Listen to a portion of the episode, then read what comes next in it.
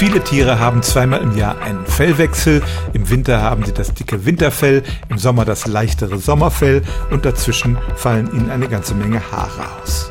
Nun haben wir Menschen schon lange kein Fell mehr, aber wir haben noch Haare auf dem Kopf und viele Menschen beobachten tatsächlich, dass ihnen jetzt im Herbst besonders viele Haare ausfallen. Ist das ein bedrohliches Zeichen für Haarausfall oder findet da nur so ein Fellwechsel auf dem Kopf statt? Tatsächlich ist die Sache in den meisten Fällen ganz unbedenklich. Es handelt sich um den sogenannten saisonalen Haarausfall.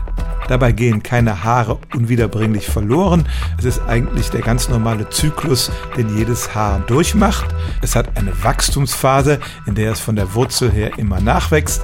Dann kommt eine Ruhephase, in der erstmal gar nichts passiert und dann fällt das Haar schließlich aus. Dass man ein paar Haare in der Bürste oder im Kamm findet jeden Morgen, ist also ganz normal und man sollte eigentlich denken, dass das relativ zufällig über den Kopf verteilt ist.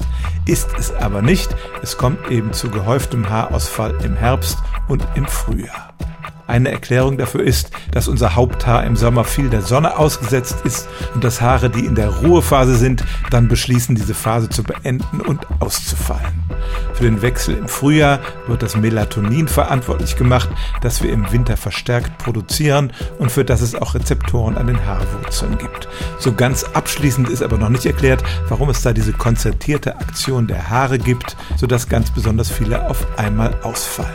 Wie gesagt, es ist kein Grund zur Beunruhigung. Die Haare wachsen normalerweise alle wieder nach, aber es stimmt tatsächlich, dass es auch beim Menschen noch ein Überbleibsel dieses Fellwechsels gibt und der geschieht in den Herbst- und in den Frühlingsmonaten. Stellen auch Sie Ihre alltäglichste Frage unter stimmtz.radio1.de.